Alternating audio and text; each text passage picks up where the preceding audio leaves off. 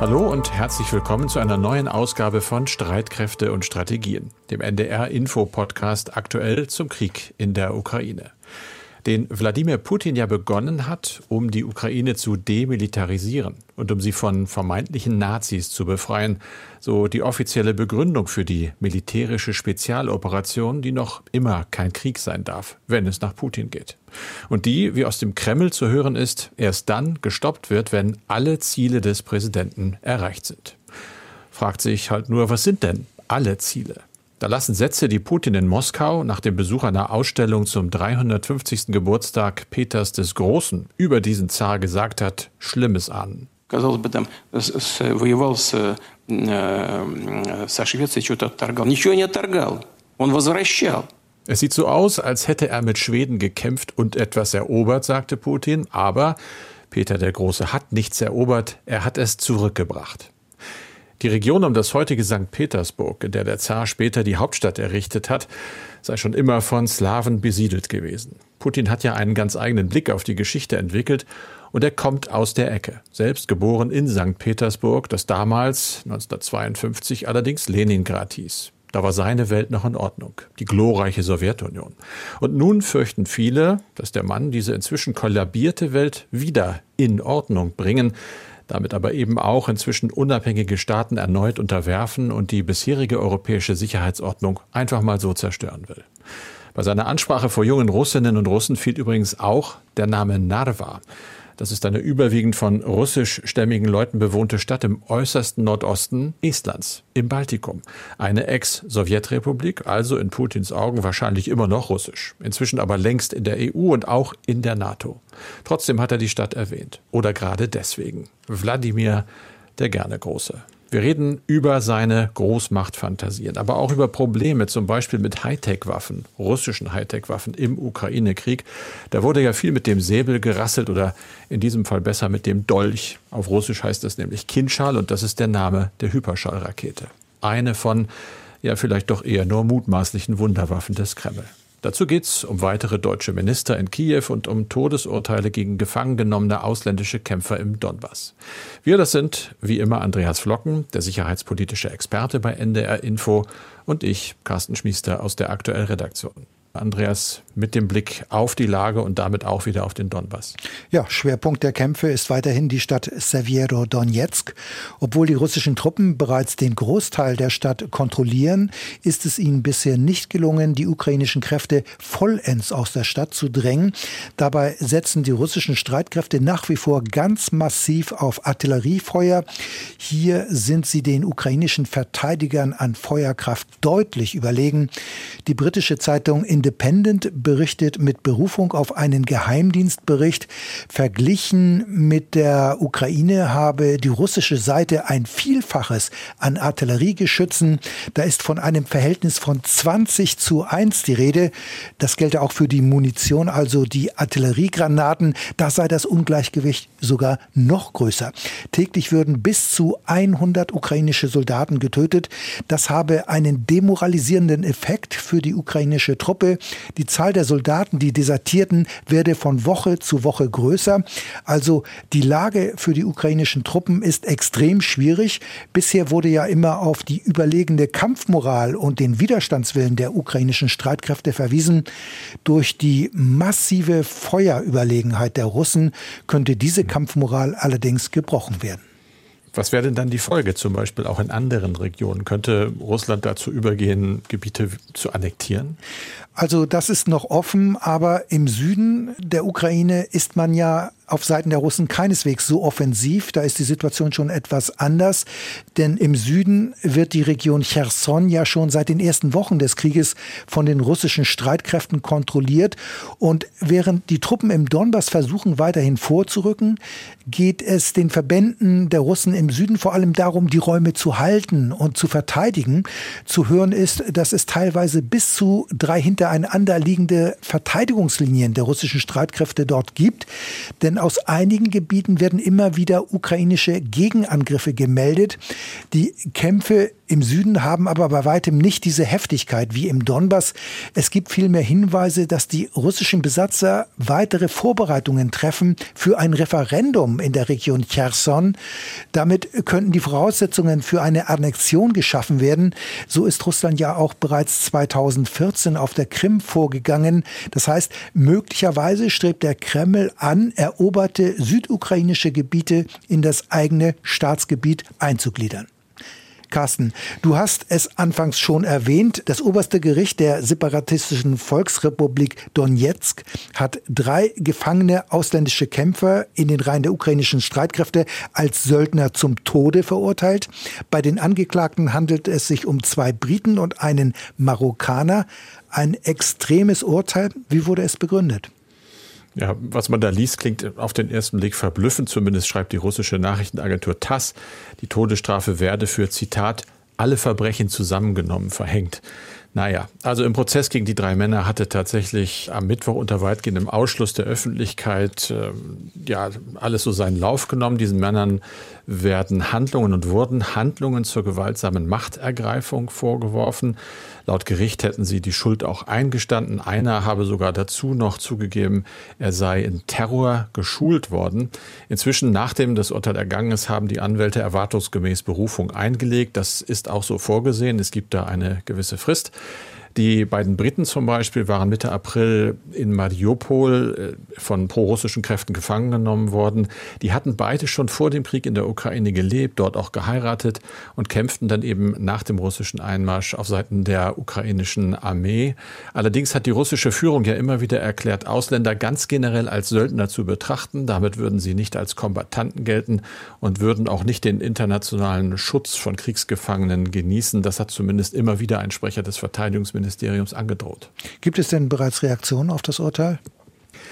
Ja, nicht aus Marokko, aber aus Großbritannien natürlich, aus London. Die britische Regierung ist entsetzt, besorgt. Sie führt nach eigenen Angaben jetzt Gespräche mit der ukrainischen Regierung über die Situation dieser beiden Briten, die dort zum Tode verurteilt worden sind. Die Außenministerin Liz Truss persönlich hat sich da eingeschaltet, aber man sagt auch, was helfen Gespräche mit den Ukrainern? Sie müssten mit den Russen reden, da gäbe es aber keinen regelmäßigen Kontakt. Ziel ist es aber, so schnell wie möglich eine Freilassung zu erreichen. Es gibt eine Reaktion von Sergei Lavrov, dem russischen Außenminister, der natürlich sagt, diese Todesurteile seien die Entscheidung eines eigenständigen Staates. Die Prozesse fänden auf der Grundlage der Gesetzgebung der Volksrepublik Donetsk statt. Und so sieht Russland das nun mal. Eine deutsche Reaktion gibt es auch. Das Außenministerium in Berlin wiederum wertet die Todesurteile als, wie es heißt, erschütternd und eben auch als klare Missachtung des Völkerrechts. Normalerweise begeben sich Soldaten, die die Waffen niederlegen, in eine Kriegsgefangenschaft, weil sie Kombattanten mhm. sind. Die Frage ist jetzt, wie sieht das bei ausländischen Kämpfern aus? Denn jetzt kommt ja wohl auch das humanitäre Völkerrecht ins Spiel und da wird es jetzt kompliziert, oder? Da wird es ziemlich kompliziert. Ich habe wirklich lange gelesen und bin ich kein Jurist, aber ich bin auf eine Ausarbeitung der wissenschaftlichen Dienste des Bundestages gestoßen vom März 2022, bezieht sich also nicht auf die aktuelle Situation, kommt der Fragestellung also trotzdem nahe. Da ging es denn um Deutsche, die sich äh, zu dieser Fremdenlegion da melden. Das muss also auch für andere eigentlich gelten. Dieser Text kommt zu der Erkenntnis, dass solche Leute unter bestimmten Voraussetzungen tatsächlich Kombattantenstatus haben. Dazu müssten sie nicht einmal notwendigerweise den ukrainischen Streitkräften formal eingegliedert sein.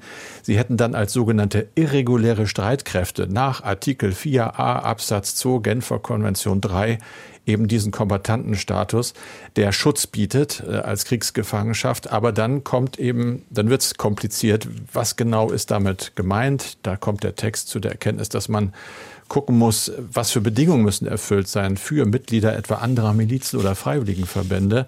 Da ist die Rede davon, sie müssen einer Kommandostruktur unterworfen gewesen sein. Sie müssen ein Unterscheidungszeichen irgendwie an ihren Kleidungen getragen haben, sie müssen ihre Waffen offen getragen haben und die Gesetze und Gebräuche des Krieges befolgt haben. Da kann man argumentieren, das haben die wahrscheinlich. Es gibt aber ein Problem. Da reden wir über einen internationalen bewaffneten Konflikt. Aber es gibt eben auch in diesen äh, Volksrepubliken Donetsk und Luhansk weiter schwelende nicht internationale bewaffnete Konflikte, nämlich zwischen der ukrainischen Zentralregierung und den Separatisten.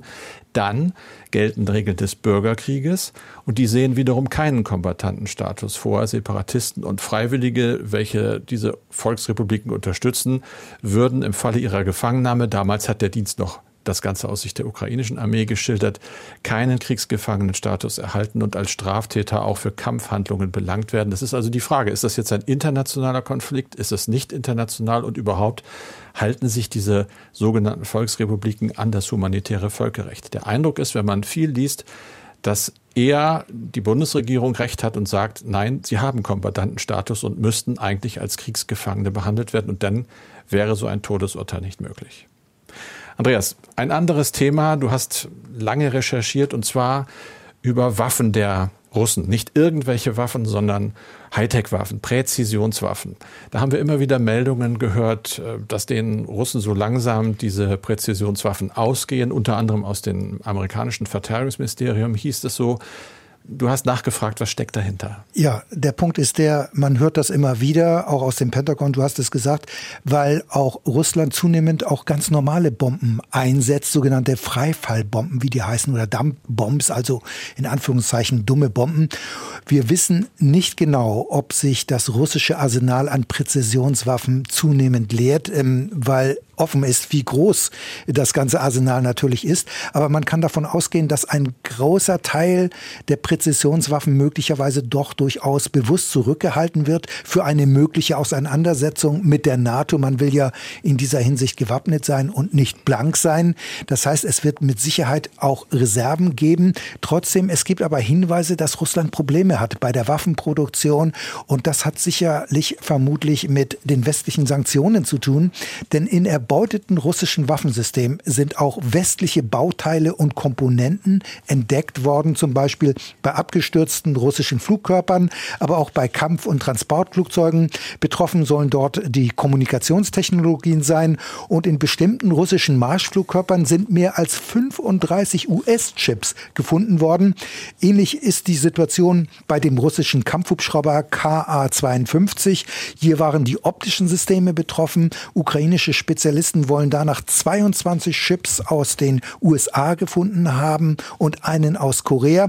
Und wenn nur ein Teil dieser Angaben richtig ist, dann sind einige Hightech-Waffen offenbar gespickt mit westlichen Komponenten und westlicher Technologie. Und damit haben die westlichen Sanktionen offenbar auch Auswirkungen auf den militärischen Sektor in Russland. So soll es nach Angaben des Weißen Hauses in zwei Rüstungsunternehmen, in denen gepanzerte Fahrzeuge und auch Kampfpanzer hergestellt werden, werden zu einem Produktionsstopp gekommen sein. Ohne Computerchips geht bei modernen Waffensystemen mittlerweile gar nichts mehr. Und es heißt, dass in Russland nur wenige dieser Chips hergestellt werden.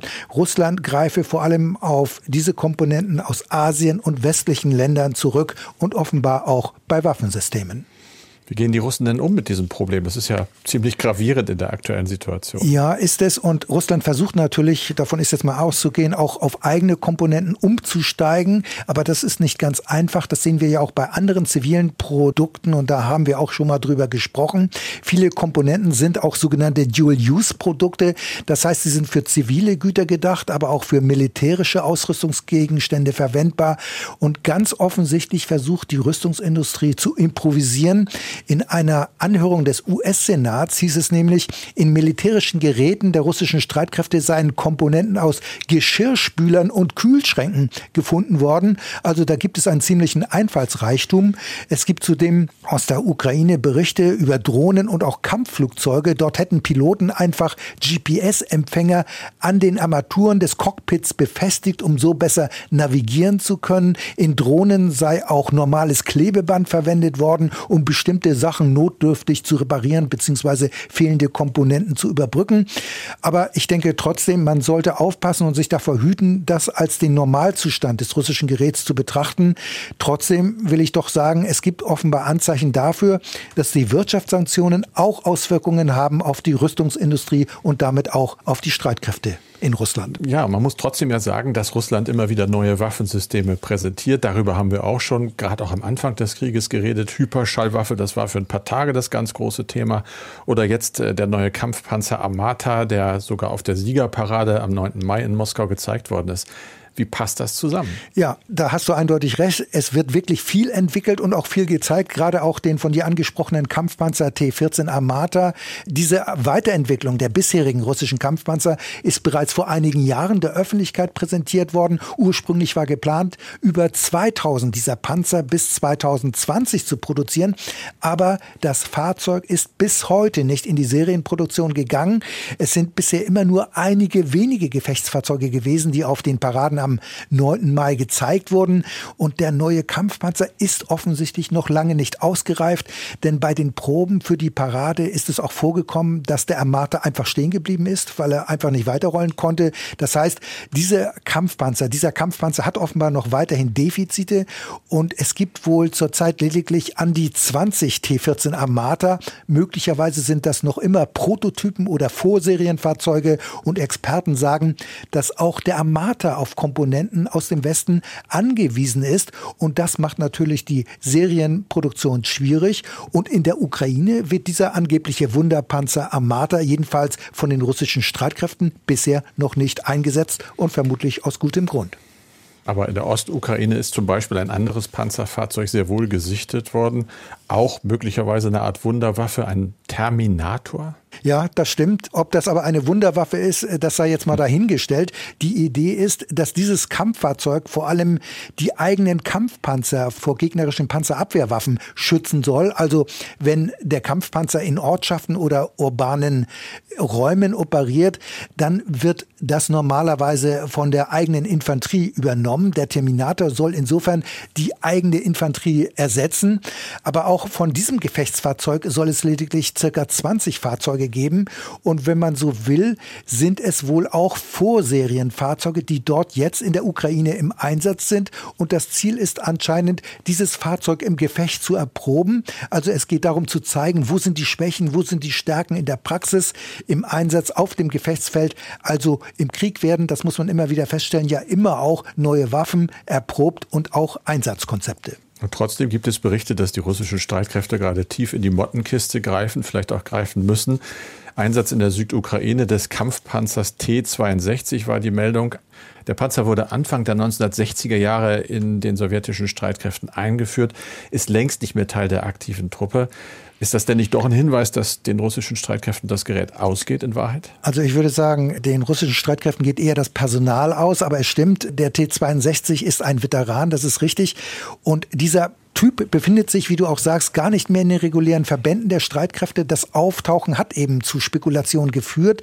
Die genauen Gründe sind unklar. Allerdings kann ich mir schwer vorstellen, dass die russischen Streitkräfte jetzt auf den T-62 zurückgreifen, weil die Waffensysteme nicht mehr vorhanden sind, weil man keine T-72 oder andere Kampfpanzer hat. Das ist mit Sicherheit, so würde ich das annehmen, nicht der Fall. Denkbar ist eher, dass hier Reserveeinheiten mobilisiert worden sind und dass ihnen dieser alte Kampfpanzer zugeordnet ist. Denn die russischen Streitkräfte haben Personalprobleme. Das wird von verschiedenen Stellen immer wieder berichtet. Und möglicherweise sollen diese Einheiten die Verteidigungsstellungen in der Region Cherson bereits eingesetzten russischen Verbände verstärken.